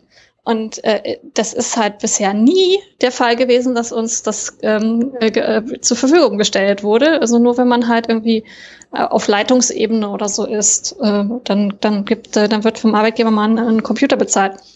Und äh, da, also da habe ich auch schon, als es mit Corona anfing, habe ich gleich bei der Gewerkschaft gesagt, also Leute, jetzt reicht's aber auch mal ja, jetzt haben wir hier die Position, äh, da auch das zu verhandeln und das geht nicht mehr weiter so, dass wir hier irgendwie alle unsere eigenen Sachen bezahlen. Ja. Wenn das ein Kügelschreiber für sechs Euro ist, ist es halt nochmal was anderes als so ein 500 Euro Laptop. Ne? Ja, genau. Also ich bin da auch voll bei dir, dass das, was man für die Arbeit braucht, dass das irgendwie gestellt werden muss und das ist halt auch mhm. nicht immer Ne, man kann sich auch kaputt sparen. Ne? Also es darf jetzt auch, ne, wenn ich jetzt 20 von den billigen Kugelschreiber brauche, um bei dem Bild zu bleiben, anstelle eines guten, da kann man auch mal hinterfragen, ob das irgendwie sinnvoll ist. Ne? Oder mhm. was weiß ich, wenn ich irgendwie das billige Klebeband immer nehme und das reißt immer und das hält nicht richtig, dann kann man sich auch mal fragen, ob es dann das Marken- oder das bessere Produkt vielleicht auch tut. Ähm, das finde ich ist dann aber auch so eine Ding, so eine Sache, die kann man dann auch mit Einsicht und äh, ja, da, also manchmal, na, wenn man es anspricht, kann man auf jeden Fall den Gestaltungsspielraum auch ausweiten. Äh, und wenn man das alleine nicht tut, ähm, ja, es gibt ja immer wieder Räume, also in Büros immer die, die Kaffeeküche, so, da kann man sowas immer schön platzieren, so. Mhm.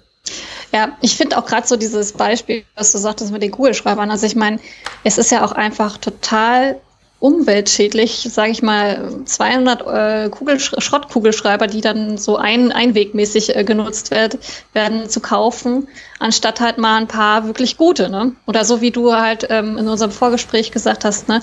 Statt dass man halt dann äh, den Mitarbeiterinnen äh, eine Übernachtung äh, zahlt, wird dann halt dann das, das Flugzeug nur gezahlt und, und man soll gefälligst wieder am selben Tag zurückfliegen. Äh, ist unfassbar umweltschädigend und ist auch eigentlich, also auch für einen selber, ne? Ich weiß jetzt nicht, wie lang dein Arbeitstag dann war, aber da wirst du ja auch nicht einen normalen Acht-Stunden-Tag gehabt haben, wenn du da hin und wieder zurück am selben Tag geflogen bist. Nee, natürlich nicht. Ähm, ja. Das ist jetzt so eine arbeitsrechtliche Sache, dass Reisezeit keine Arbeitszeit ist, wenn man nicht aktiv zum Beispiel das Fahrzeug lenkt. Also wenn ich selbst mit dem Auto gefahren wäre, äh, dann wäre es was anderes gewesen. Äh, das sind auch so Dinge, die musste ich alle lernen. Also ich komme ja eigentlich aus dem Einzelhandel, also genauer gesagt noch aus dem Handwerk. Ich habe Augenoptiker gelernt und das sind einfach so Dinge, wo man dann denkt so, wow, es ist doch alles ein bisschen komplizierter, wie man denkt. Ähm, mhm. Ja, grundsätzlich muss ich sagen, dass ich mich damit arrangiert habe und ähm,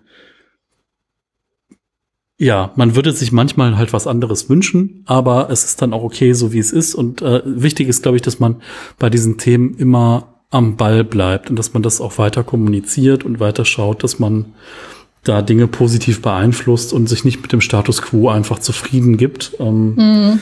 also ich denke mal, bei der Sache zum Beispiel, das muss halt einfach auch auf ähm, politischer Ebene geklärt werden. Es kann halt nicht sein, dass wir im Endeffekt äh, den, den Arbeitgebern, Arbeitgeberinnen äh, äh das ermöglichen, so extrem umweltschädlich zu sein oder es sogar noch subventionieren, indem halt irgendwie, weiß ich nicht, ähm, da, da, der Arbeitgeber dann da das absetzen kann oder so. Ne? Also das, das einfach dann müssen halt Regelungen her. Dann wird dann die Regelung, dass eben auch die, die Fahrzeit ja, mit eingerechnet wird als Arbeitszeit oder also das wird sie auch das wird so, also ne? sie wird ja. auch voll eingerechnet also ich kriege das auch voll als Stundenausgleich ähm, okay. es zählt aber nicht in diese in diese Berechnung von aktiver Arbeitszeit rein mhm, also weil ja. die Rechtsprechung sagt tatsächlich dass ich mich dann ja erholen könnte auf der Reise. Das ist ja sehr er erholsam, wenn man dann da im Check-in am Flughafen steht und keine Ahnung was. Also das finde ich manchmal auch wirklich ähm, ein bisschen absurd. Also bei, bei meinem Freund ist das auch so. Der hatte auch eine ganze Zeit lang, sollte der immer ähm, fotografieren gehen äh, in verschiedenen Hotels von seinem Arbeitgeber und ist dann halt auch irgendwie durch ganz Deutschland gefahren, so mit der Bahn auch hauptsächlich. Einmal war im Flugzeug auch in München und so. Ähm, und da hat er auch, also erstens mal hat er nicht die gesamte Zeit als Arbeitszeit angerechnet bekommen und zweitens mal ist es ja dann auch so, wenn er dann da übernachtet, ist es ja auch keine im eigentlichen Sinne Erholungszeit, weil er ist ja nicht zu Hause, er ist nicht bei seiner Freundin. Ne? Also das finde ich teilweise schon absurd, als was das dann deklariert wird. Also jemand, der wirklich so richtiger Business-Geschäftsmann, sage ich mal, ist, äh, äh, da kann ich auch total verstehen, dass der mit einer Meditation dann nicht plötzlich seinen gesamten Stress los wird, wenn er halt äh, den ganzen Tag nur von A nach B jettet und äh, überhaupt fast nie seine Kinder sieht oder sowas. Ja, also das ist ja auch, ja. da muss man wirklich dann auch gucken, was ist denn die wirkliche Ursache? Hm. Und die wirkliche Ursache ist ja nicht, dass der nicht genug meditiert. Ja, also zu dem Beispiel, da kann ich halt schon sagen, dass es bei uns auf jeden Fall so ist, äh, na, wenn ich hier morgens aus der Tür gehe, gucke ich auf die Uhr und wenn ich abends hier wieder in die Tür reingehe, gucke ich nochmal auf die Uhr und das, mhm. und wenn ich davon dann meine Arbeitszeit abziehe, meine normale, das sind dann meine Überstunden. Und das wird 100 Prozent so übernommen und es gibt halt auch äh, ich sag mal, es gibt noch mal extra Zuschläge, die man bekommt, wenn man wirklich dann über so eine 24-Stunden-Grenze weg ist. Und es gibt auch äh, Pauschalen, die du kriegst halt für Mahlzeiten, die du dann äh, in dieser Zeit eingenommen hast. Also das ist schon alles so, was den Kram angeht, ist es korrekt. Ähm, aber mit dieser Rechtsprechung zum Beispiel, was Arbeitszeit aktiv mhm. ist und was du halt, äh, ne, was dann da zählt, da habe ich mich auch gewundert. Also ähm, aber es ist ja ganz oft so, ne, dass Recht haben und Recht bekommen irgendwie äh, immer noch mal was anderes ist und dass äh, so das, was man so an Rechtsverständnis hat oder so, nicht sich mit dem decken muss, was dann wirklich tatsächlich äh, der Gesetzgeber vorgesehen hat. Ähm, mhm. Ja. Genau. Also, wenn wir noch mal zurückgehen, so ein bisschen Richtung Entspannung. Ähm, äh, ich finde ja auch, also viele Dinge sind ja so formalisiert, so mit, äh, dann machst du jetzt hier einen Entspannungskurs oder dann machst du hier einen MBSR-Kurs oder dann machst du mhm. Yoga oder dann machst du jetzt Waldbaden. Ich finde ja auch, dass viele Dinge einfach entspannend sein können. Ähm, also ich finde immer, die Definition von Entspannung ist irgendwie eine Tätigkeit, die auch dann Batterien auflädt. Also ich würde da sowas wie zum Beispiel Fernsehgucken rausnehmen. Ne, also ich will, ne, wenn du jetzt einen schönen Filmabend mit Freunden hast und alles ist super und es gibt was Leckeres zu essen, dann kann das bestimmt auch mal entspannend sein, aber irgendwie der Spaziergang draußen mit Blick auf den See oder äh, ich sag mal auf weicherem Waldboden zu gehen und äh, tiefe äh, tiefe Atemzüge voll frischer Luft zu haben, ist dann doch noch mal eine andere Qualität. Und ich finde halt einfach irgendwie das langweilige Spazierengehen oder wie sagt man nochmal neu, Neudeutsch für spazieren gehen? Das heißt doch jetzt irgendwie auch so Hiking. Das heißt nicht Hiking oder so. Äh, Hiking heißt eigentlich wandern, ja. Ja, genau. Also, mhm. also so, ich sag mal, Hiking mit äh, Sneakers so und ohne äh, die Berge rauf und runter zu gehen. Ja. Ähm, ohne Klettereinlagen und Gefahrenzulage. Ich finde, das sind einfach ja auch Dinge, ähm, ja, also die können einen ja auch total entstressen. Ne? Also zum Beispiel, mein Arbeitskollege hat seinen Hund mit ins Büro gebracht. Mhm. Ja, ich habe diesen Hund tot gekrault, den halb, also nicht den halben Tag, ne? Das darf ich jetzt natürlich nicht ja. so laut sagen, aber der kam halt zwischendurch immer mal wieder an und dann hat man den mal ein bisschen gekrault und das hat diese Stresslevel, also in Anführungszeichen Stresslevel oder Anspannung oder wie auch immer mhm. man das nennen möchte. Ich will jetzt nicht sagen, dass ich da super gestresst war an dem Tag, aber es war halt äh, eine schöne Sache, einfach mal in mhm. so ein mhm. Fellding reinzugreifen und äh, das sich dann irgendwie ergebend auf den Boden gelegt hat und da auch sichtlich dran Spaß hatte. Äh, dreimal fünf Minuten am Tag, das war halt echt lustig und nett und, und eine willkommene Abwechslung. Mhm. Ja, ich finde das ganz interessant, wie du das auch äh, sagst. Also äh, so ein Abend mit Freunden zum Beispiel kann in dem Sinne, finde ich, äh, entspannend sein, weil man dann, man macht ja schon auch was, ne? Also außer man sitzt jetzt dann nur gemeinsam vorm Fernseher und redet nicht miteinander. Aber ähm, dass man einfach auch Ablenkung hat. Und das finde ich halt auch, also es gibt ja immer dieses fürchterliche Schlagwort, dieser Work-Life-Balance, mhm. äh, dass man halt einfach auch guckt, wie viel äh, Privatleben habe ich überhaupt noch. Und äh, das ist eben auch genau dieses, das, was ich jetzt eben gerade auch kritisch meinte mit diesem, äh, wenn der Geschäftsmann mit Familie seine Familie halt einfach nie sieht, dann ist halt, da kann er noch so viel meditieren. Ne? Das ist halt einfach das Ding. Und ähm, klar, also es ist natürlich, ähm, sag ich mal, kann ein Abend mit, mit Freunden oder mit der Familie natürlich auch super dafür sein, von der Arbeit abzuschalten und nicht an die Arbeit zu denken und dadurch Entspannung sein. Oder es kann halt auch so ein Waldspaziergang sein. Oder wie bei dir jetzt, so eine kleine Unterbrechung mit dem Hund. Ähm, was, ich glaube, was wir auch das mit dem Hund ist auch so ein super äh, Beispiel, weil was wir auch ein bisschen so verlernt haben in unserer Welt, habe ich manchmal das Gefühl, ist halt auch dieses bewusst Pausen machen. Mhm. Und dann einfach mal zu sagen, so ja, äh, ich denke jetzt gerade gar nicht daran, was eigentlich jetzt Sache ist, sondern ich äh, kuschel jetzt hier gerade nur den Hund. Ne? Also dass man einfach äh, vielleicht sowas wieder auch mehr erlernt. Ich weiß es nicht. Ich weiß aber auch nicht, warum das so ist, dass wir so auf der Arbeitswelt sind. Ja, also ich finde, ähm, ich finde da immer so ein Ansatz von äh, Leichtigkeit und Spaß immer ganz toll, ne? mhm. weil manchmal formalisiert man die Dinge einfach viel zu viel. Ne? Also ich habe zum Beispiel einmal, wie mein Arbeitskollege die dritte Zigarette rauchen gegangen ist, habe ich gesagt, komm, jetzt kippe ich mir mal einen Kaffee ein und dann stellen mhm. wir einfach mal daneben. Ist natürlich nicht so gut, den Rauch einzuatmen, ne? To be fair. Aber da habe ich gedacht, ja, wenn der jetzt seine Five-Minute-Break macht und sich sein mm. Lungenbrötchen reinzieht, no, kann, ich mir, kann ich mir auch mal meine fünf Minuten Pause machen, ne? Dein Kaffeebrötchen. Genau, mein Kaffeebrötchen reinziehen, ja. Ähm, und also keine Ahnung, zum Beispiel jetzt, dass wir jetzt nicht mehr diesen schnöden Filterkaffee haben, diese drei Euro äh, 3 Euro bei 400 Grad geröstet in 30 Sekunden, anstatt irgendwie länger geröstet.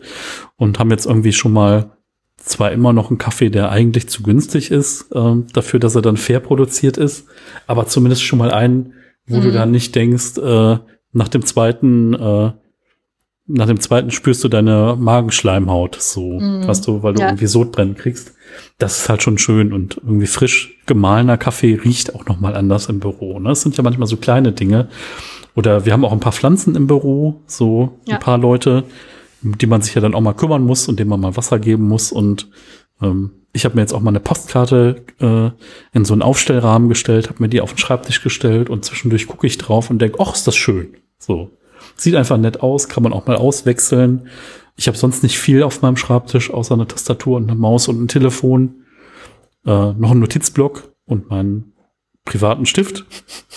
ähm, aber sich dann einfach das dann irgendwie zu, zuzugestehen. Ne? Man kennt das aus den amerikanischen Filmen. Die ganze Familie steht im Bilderrahmen davor. Es gibt dann noch so lustige Newton-Pendel-Geschichten oder irgendwelche so was so Business Casper auf dem Tisch stehen haben, lustige Dinge, die schick aussehen. Ähm, und warum soll man das nicht selber auch machen? Ne? Und wenn es halt irgendwie mhm. auch ein witziger Schlüsselanhänger ist oder irgendwas Persönliches, wo man sich dann freuen kann. Ähm, manchmal sind es ja so kleine Dinge, die einem dann, wie sie da so das Lächeln ins äh, Gesicht zaubern. Ne?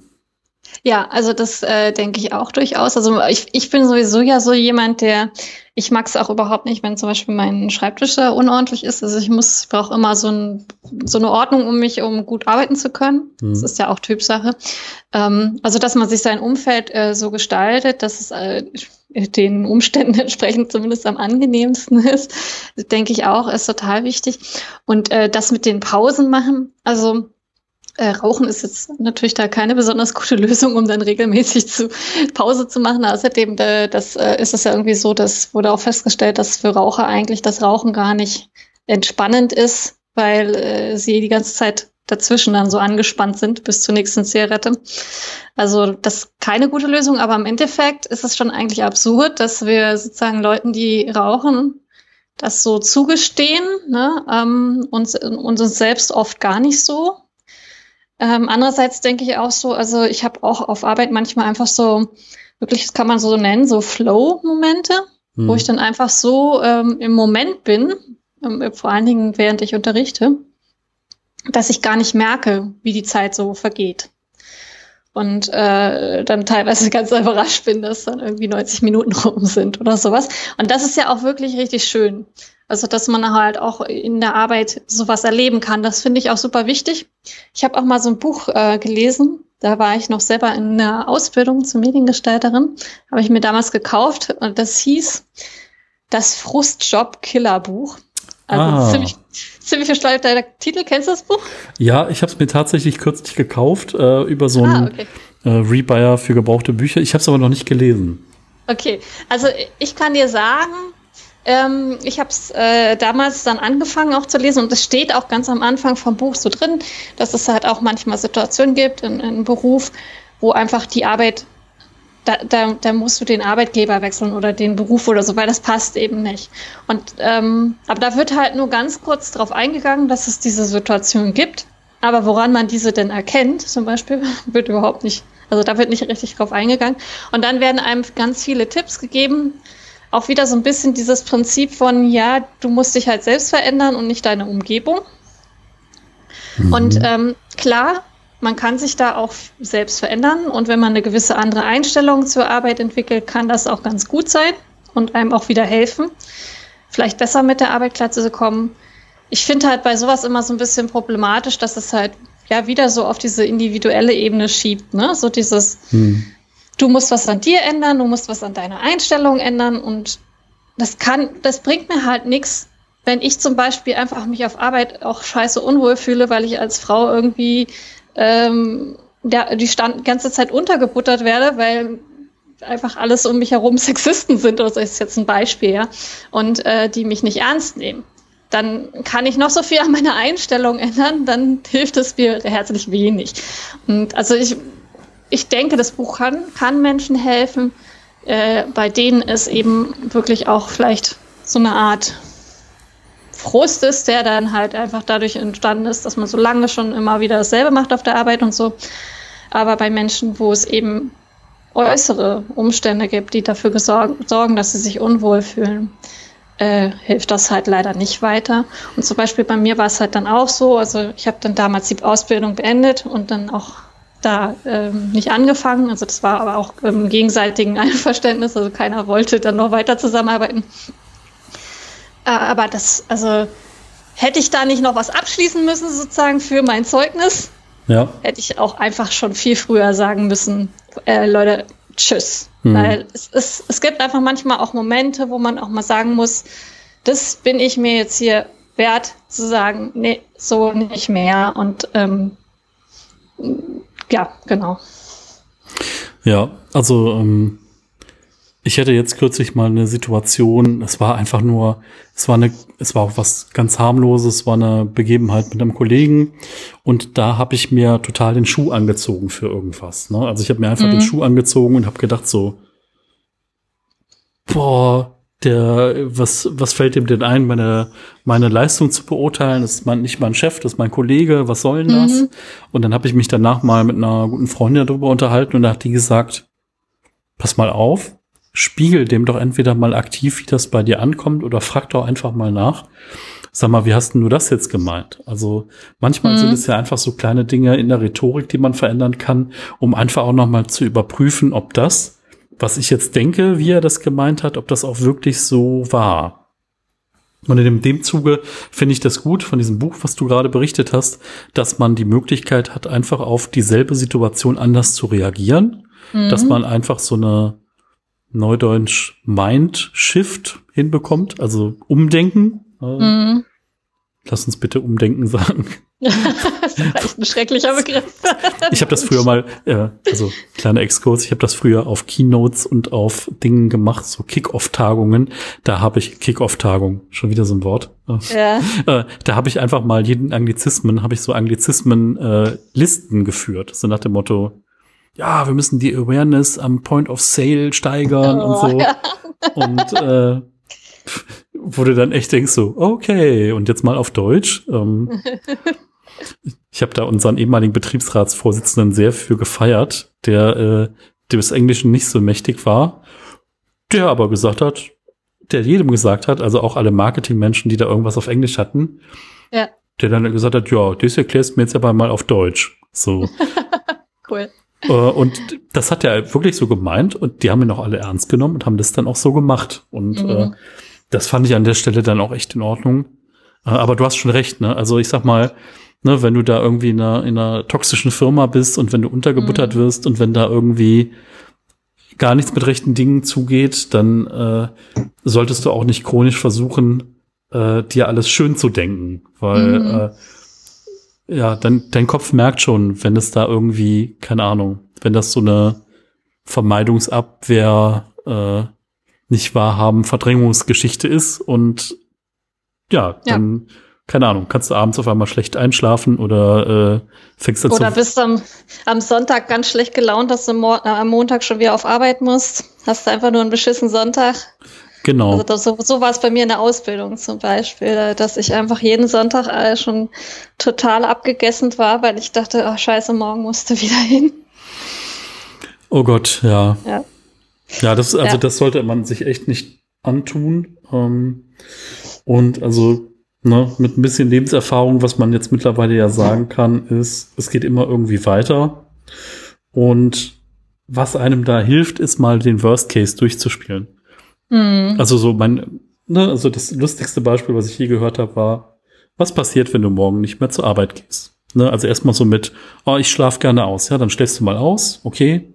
Irgendwann wird dein Chef anrufen und fragen, warum du nicht zur Arbeit kommst. Da sagst du, ja, ich habe äh, ausgeschlafen. Kommst du denn? Ich habe keinen Bock mehr zur Komm, Arbeit. Ja, genau. Aber ne, was ist denn, was passiert denn? Du kriegst eine Abmahnung und wenn du dann am nächsten Tag wieder ausschläfst, ja. nach drei Tagen hast du wahrscheinlich wirklich ein ernsthaftes Problem ist die Frage, ob sie sich dann ganz kündigen oder ob du dich krank schreiben lässt oder was auch immer. Aber wenn man das dann durchspielt, okay, du verlierst deinen Job, ne, du verlierst vielleicht auch dein Einkommen und so, dann musst du vielleicht aktiv werden und schauen, dass du irgendwie Arbeitslosengeld bekommst. Aber mhm. im Endeffekt, wenn du das, wenn du den Worst Case durchspielst und jetzt nicht gerade eine super teure Wohnung hast und äh, ganz viel Schulden und äh, auf hohem Fuß lebst, am Ende des Tages wirst du ein Dach über dem Kopf haben, äh, Dich wird keiner zwingen können, aufzustehen morgens, wenn du das nicht willst. Ähm, das heißt also, der Worst Case ist vielleicht gar nicht so schlimm, wie man denkt. Und wenn man das dann mhm. einmal durchgespielt hat, wirklich bis ins Absurde rein, ähm, dann kann man mal überlegen, okay, was kann denn passieren, schlimmstenfalls, ne? Dass man nicht direkt einen Job findet, okay, dass man vielleicht auch mit irgendwas nicht klarkommt, auch. Aber was ich, also was ich auch gelernt habe, ist, du hast immer irgendjemand, mit dem du nicht klarkommst, ne? Der mag deine Nase nicht, äh, der ist vielleicht anders, der ist älter, der ist jünger, der hat ja auch irgendwie sein Päckchen, was da mit sich rumträgt und vielleicht sind die zwei mhm. Päckchen nicht so kompatibel und der Punkt ist ja, wie man mit sowas dann umgeht, ne? Oder lernt damit umzugehen. Ne, man kann sich ja trotzdem respektieren. Man muss ja nicht irgendwie abends Bier zusammen trinken oder was weiß ja. ich was oder sich sonntags zum Kaffee trinken treffen. Aber ähm, ja, wenn natürlich ja, für sowas ist zum Beispiel halt auch dieses Buch ganz nützlich. Also wenn es halt so ist, dass du zum Beispiel, also ich weiß nicht, wie du das jetzt mit deinem Kollegen da gelöst hast, ob du dann tatsächlich das nochmal angesprochen hast. Mhm, ich habe nachgefragt. So ich habe gesagt, hey, und? wir hatten uns darüber unterhalten und äh, ja. bei mir ist das so und so angekommen und dann ist der aus allen Wolken gefallen und dann war ich danach auch viel entspannter. Das war total mhm. gut. Ja. Ja, genau, wenn das dann halt so, also ich meine, es gibt ja immer im Leben auch Momente, wo Dinge vielleicht einfach äh, missglückte Kommunikation sind oder gewisse Antipathien einfach bestehen und so. Und ich meine ganz ehrlich, ich muss ja auch nicht jeden auf meiner Arbeit mögen oder irgendwie so. Äh, das erwarte ich auch nicht von einer Arbeitsstelle. Aber wenn es so ist, dass ich halt irgendwie mit niemanden auf der Arbeit klarkomme oder äh, halt, weiß ich nicht, jemand äh, gemobbt wird auf der Arbeit oder so, dann kann es halt nicht die Lösung sein, dass, dass das dann heißt, so ja, du musst halt was an deiner Einstellung ändern, sondern dann ist vielleicht in dem Fall wirklich die Lösung, äh, entweder selber zu kündigen oder sich kündigen zu lassen oder was weiß ich, äh, wenn du wirklich äh, Mobbing erlebst, dann halt sagen, ich gehe jetzt da äh, hier zu den Personalern und äh, reiche da Beschwerde ein und wenn da irgendwie nichts passiert. Also es gibt ja immer irgendwie Möglichkeiten auch. Tatsächlich sogar sowas könnte man sogar vor Gericht gehen dafür. Also natürlich ist das auch alles super anstrengend und da muss man sich auch vorher überlegen, will ich das machen? Äh, und ja, aber das sind ja auch immer so, wie du sagst, dann einmal Worst-Case-Szenario durchspielen. Was ist jetzt das Schlimmste, wenn ich da mich beschwere, äh, dass sie weitermachen, die Mobber? Ja, okay, das machen die ja so oder so, ne? Und ähm, ja, also ich, ich finde, manchmal sind wir so in unserer Gesellschaft so sehr darauf getrimmt, dass wir irgendwie äh, auf diesem Leistungsgedanken, dass wir 40-Stunden-Job machen müssen und so weiter, äh, da, dass wir uns gar nicht selbst diese Freiheit auch ähm, gönnen, zu sagen, nee, das passt hier jetzt gerade nicht. Und dann ist es halt mal so, dass ich dann eventuell mal zwei Monate Lücke im Lebenslauf habe, äh, bis dann der nächste Job kommt. Ja, also und auch da, was ist denn, was passiert? Ich werde gekündigt, habe dann irgendwie, suche dann ein paar Monate was Neues und wenn das Worst-Case-Szenario ist, dann, dass das Neue auch nicht viel besser ist als das Alte. So, ne? Aber ja. Definitiv. hat sich was geändert.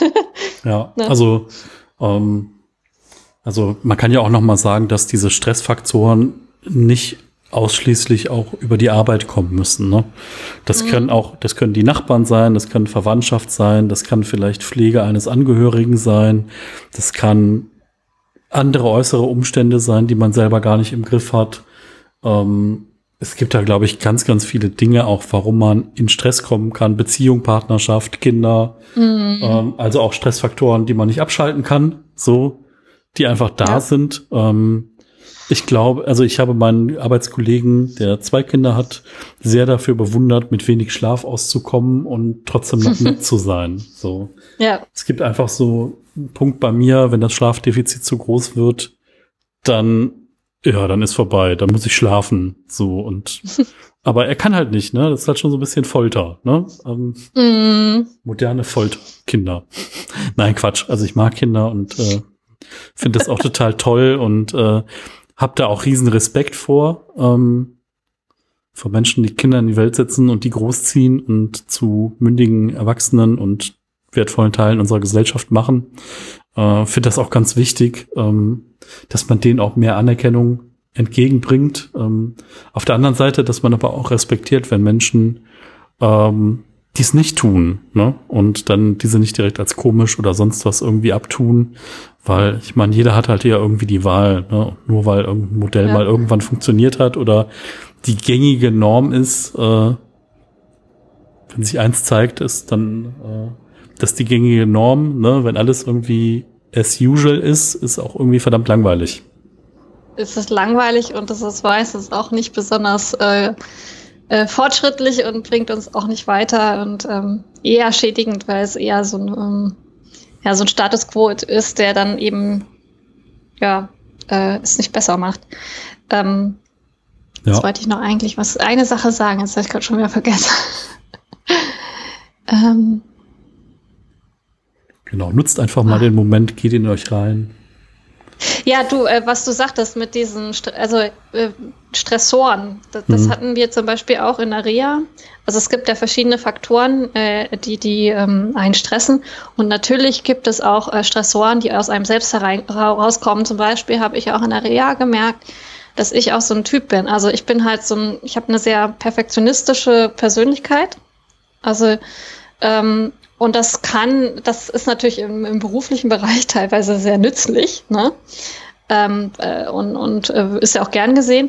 Aber das kann eben dafür sorgen, oder sorgt eigentlich fast immer dafür, wenn man nicht äh, daran übt, äh, dass man eben stärker gestresst ist als Menschen, die eben, ja, Dinge vielleicht leichter mit der, so mit links nehmen, weißt du? Also es gibt natürlich auch Sachen, wo ich auch sage, okay, da muss man eben auf individueller Ebene dran arbeiten eben seinen Perfektionismus vielleicht ein bisschen ablegen, hm. um eben auch, weil das ist ja dann auch egal, was ich an meinem Umfeld ändere, wenn ich das immer wieder mitnehme, diesen Faktor. Ne? Also das, das äh, würde ich auf jeden Fall auch sagen, äh, ist ein, ein Faktor, den ich sehe, äh, Perfektionismus mh, hm, oder halt auch, ja, man kann an vielen Ebenen auch auf, auf jeden Fall an sich arbeiten. Ich finde nur immer wichtig, dass man erst noch mal einen Schritt zurückgeht und guckt, bin wirklich ich das Problem oder muss ich nicht vielleicht doch auch was an den Umständen ändern, bevor ich mich da rein verbeiße, an mir selbst zu arbeiten und das auch nicht zielführend ist, weil es ja nicht an mir liegt. Ne? Ja. Auf jeden Fall. Also ähm, eine Sache, die ist mir noch ganz wichtig. Also man liest ja ganz oft dann, wenn man sich mit dem Thema beschäftigt, auch so Tipps wie man sich so Ruheoasen schaffen kann. Und das ist halt einfach alles so ach, keine Ahnung, das ist so wie dieser Yogi-Tee, wo ein netter Spruch draufsteht, wo man dann mal kurz lächelt und denkt, ja, könnte man mal machen und dann weiter Tee trinkt. Ähm, und aber der Witz ist ja, wenn ich jetzt irgendwie, keine Ahnung, wenn ich jetzt von meinem Kaffeeritual am Morgen rede und dass ich mir den Espresso mit der Herdkanne mache und die Milch aufschäume und das zelebriere und mich dann hinsetze und dann ganz bewusst diesen ersten Schluck Kaffee trinke, die Hälfte denkt jetzt, nee, machst du doch eh nicht. Die andere Hälfte denkt, habe ich keine Zeit für. Und wieder einer sagt, ach, das wäre mal eine nette Idee. Der Punkt ist, ähm, wenn du das nicht machst, dann kannst du es auch nicht rausfinden. Ne? Also das ist genau wie mit um den See spazieren gehen. Ja, müsste ich mal machen. Nee, mach das mal. Mach das mal mhm. jeden Tag und geh einfach auch nur zehn Minuten raus oder eine Viertelstunde um den Block und äh, guck einfach mal äh, absichtslos, ohne die ganze Zeit Musik auf den Ohren oder am Telefonieren, einfach nur mal zehn Minuten raus mhm. und probier's aus. Ne? Aber das ist ja tatsächlich auch eigentlich absurd, dass man für so eine Dinge dann eine Art Schweinehund hat den man dann hm. überwinden muss. Ne? Ja. Also eigentlich, äh, warum, ähm, also ich habe, ich muss auch zugeben, ähm, äh, eigentlich müsste ich auch so ein, zwei Mal die Woche einfach spazieren gehen. Das wäre für meinen Körper äh, relativ gut und auch gesundheitsfördernd. Ich habe aber einfach auch oft nicht so Bock drauf, muss ich ehrlich sagen. Also hm. bei mir ist auch hapert oft eigentlich erstmal an diesem ersten Schritt rauszugehen und es dann tatsächlich zu machen, weil es dann zu machen finde ich gar nicht so schlimm, aber den Schritt halt zu gehen und ich, also ich kenne das zum Beispiel auch, für mich ist zum Beispiel auch Sportentspannung, ja, mhm. obwohl man ja dabei aktiv ist, aber ähm, mein Kopf ist halt dann in dem Moment mega inaktiv, ja, und das ist bei mir auch als Ausgleich zu meiner Arbeit mega wichtig, dass ich etwas mache, wo mein Kopf halt abschalten kann und ich eben nicht mehr über die Arbeit nachdenke. Und ich trickse mich zum Beispiel dann immer so aus, dass ich, äh, wenn ich äh, auf Arbeit bin, direkt danach zum Beispiel ins Fitnessstudio fahre und sage, okay, ich mache jetzt halt direkt Sport und fahre nicht noch erstmal nach Hause, weil dann raff ich mich nämlich nicht nochmal auf, um das zu machen. Also, obwohl es halt, obwohl ich weiß, dass es mir gut tun würde, aber äh, ja, man muss da, glaube ich, so ein bisschen seinen sein Schweinehund überwinden und auch ähm, für sich so einen Weg finden, wie man sowas gut machen kann. Ja, ja, definitiv. Und ähm, vor allen Dingen auch nicht von Rückschlägen irgendwie entmutigen lassen. Ne? Also zum Beispiel beim autogenen Training. Es gibt echt so Tage, da machst du das halbherzig. Ne? Da bist du ständig abgelenkt, da hörst du mhm. jedes Kratzen an der Tür und den Kirchturm und vorbeifahrende Autos und du kannst dich irgendwie nicht so richtig drauf einlassen. Aber der Effekt ist trotzdem da. Auch wenn du den nicht wahrhaben willst, auch wenn du den nicht siehst, auch wenn du denkst, das war jetzt totaler Mist. Wichtig ist ja nur, dass du dabei bleibst. Ne? Und das ist ja genau wie beim Sport. Ne? Es gibt einfach Tage, da kriegst du das Gewicht nicht hoch oder da bist du irgendwie energielos und kraftlos und denkst dir, wo ist denn mein Trainingseffekt der letzten drei Monate hin? Hm. Aber ja, wenn du dann bis zur nächsten Einheit wartest, dann ja, vielleicht hast du nicht so viel Stress gehabt vorher, vielleicht war es ein entspannter Tag, vielleicht äh, hast du auch vergessen, was du vielleicht vorher gemacht hast, was anstrengend war.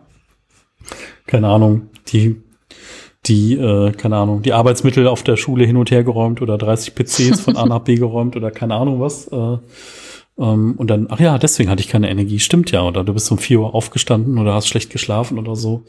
Mhm. Ähm, sich einfach irgendwie Zeit geben, weil ganz viele sind ja so diese diese, diese direkte Belohnung, darauf sind ja viele gepolt und das ist ja auch Zeichen unserer Zeit, ne? So mhm. jetzt, jetzt irgendwie eine Süßigkeit und danach äh, überschwemmt mit Zucker oder jetzt irgendwie XY oder jetzt Geld für eine App ausgeben und dann sofort entspannen in, mit der ersten Meditation, die man hört. Mhm, ähm, ja. Aber ganz ehrlich, es ist halt echt so, denkt mal zurück an eure Ausbildung. Ne? Ihr konntet auch nicht alles nach einem Tag, nur weil ihr es einmal gesehen habt. Ähm, irgendwie hat man ja immer schon mal die Erfahrung gemacht, dass irgendwie ne, mit der Wiederholung und mit dem stetigen Üben ja man doch irgendwas besser gemacht hat dann mit der Zeit. Mhm. Ja. Ja, das ist äh, tatsächlich, aber das ist ganz interessant, finde ich, bei diesen Entspannungsgeschichten ist ja auch, dass das meistens mm, beim, beim, bei den ersten zwei Malen oder so gar keinen großen Effekt hat. Also, dass man, mhm. dass das eben länger dauert, bis das einen Effekt hat. Bei mir in der Ausbildung war es zum Beispiel so, ja, die ersten zwei Tage habe ich so wahnsinnig viel gelernt, dass ich natürlich sofort eine Weiterentwicklung gesehen habe. Ich glaube, das ist auch so ein bisschen menschlicher Zug, dass wir alle äh, schnell äh, Weiterentwicklungen sehen wollen. Äh, was ich da aber auch noch hinzufügen äh, würde, was auch ähm, so meine Erfahrung zumindest mhm. ist, ist auch, ähm, sich nicht zu Dingen dann ewig lange zu zwingen, wenn man merkt, das passt nicht. Also ich habe das auch mal gemacht, dass ich so einem so einen, da hatte ich so ein Dankbarkeitstagebuch, da habe ich mir sogar also was gekauft, wo du dann so, ne, so Bullet Points wirklich mit mhm. drei Sachen am Tag aufschreiben, dafür bin ich dankbar. Und es sagen ja wahnsinnig viele Leute, dass ihnen das hilft. Und mich hat das mega aggressiv gemacht. Ich weiß nicht warum. Ähm, aber es ist halt so. Also ich habe es, ich glaube, so drei Wochen ausprobiert. Und mhm. also auch, auch nach der dritten Woche war es noch so, es nervt mich jetzt hier. Äh, ich schreibe da jedes Mal irgendwie dasselbe hin. Also es heißt ja sogar, dass man das auch so machen soll, dass das nicht schlimm ist, wenn man da immer dasselbe hinschreibt. Aber mich hat das einfach nur verärgert und es hat mich nicht, also hat mir nichts gebracht. Mhm. Es hat eher den gegenteiligen Effekt gebracht. Und äh, da denke ich dann halt auch so, man muss schon auch so gucken, okay, das passt halt dann nicht zu mir und nicht irgendwie Sachen dann durchziehen, nur weil andere sagen, das ist das Heilmittel.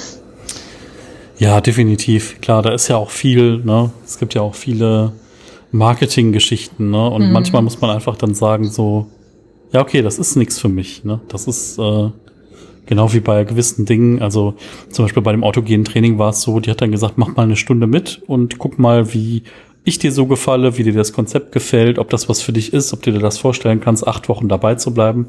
Und mhm. wenn ja, dann äh, bist du dabei und wenn nicht, dann nicht. Ach cool, ja, das oh. ist ja auch das, also hast du die erste Stunde gar nicht bezahlen müssen, oder wie war nee, das? Nee, genau. Also der, der ganze ja, Kurs hat halt äh, 120 Euro gekostet und je nach Krankenkasse kriegst du 70, 80 oder 100 Prozent zurück. Also bei meiner mhm. 100 Prozent und ich muss das auch noch einreichen, fällt mir gerade ein. und äh, ja, es ist halt komplett unterschiedlich, ne, wie das dann wie das dann gehandhabt wird. Ähm, aber fand ich toll einfach, ne? einfach dieses Angebot zu haben und äh, ja. Hm. Ja, also zu dem Thema auch noch mal mit diesem ähm, Wissen, was nicht zu einem passt, finde ich auch immer ganz interessant. Es gibt ja auch massenweise so Ratgeberbücher, also wo dann irgendjemand erzählt, so das und das habe ich mit meinem Leben gemacht und jetzt bin ich glücklich, mach das doch auch so. Und das finde ich auch wieder sehr problematisch, weil die Lebenssituationen sind so verschieden, ja, dass, mhm. dass ich einfach nicht, also klar kann ich mir aus so einem Ratgebern sicherlich auch ein, zwei Sachen raussuchen und das kann auch unterhaltsam sein. Ähm, aber es kann halt auch dafür sorgen, dass man dann nur noch unzufriedener wird, weil man dann denkt, so ja, ich mache doch jetzt all das, was da drin stand. Warum geht's mir denn nicht besser? Ne? Also ja.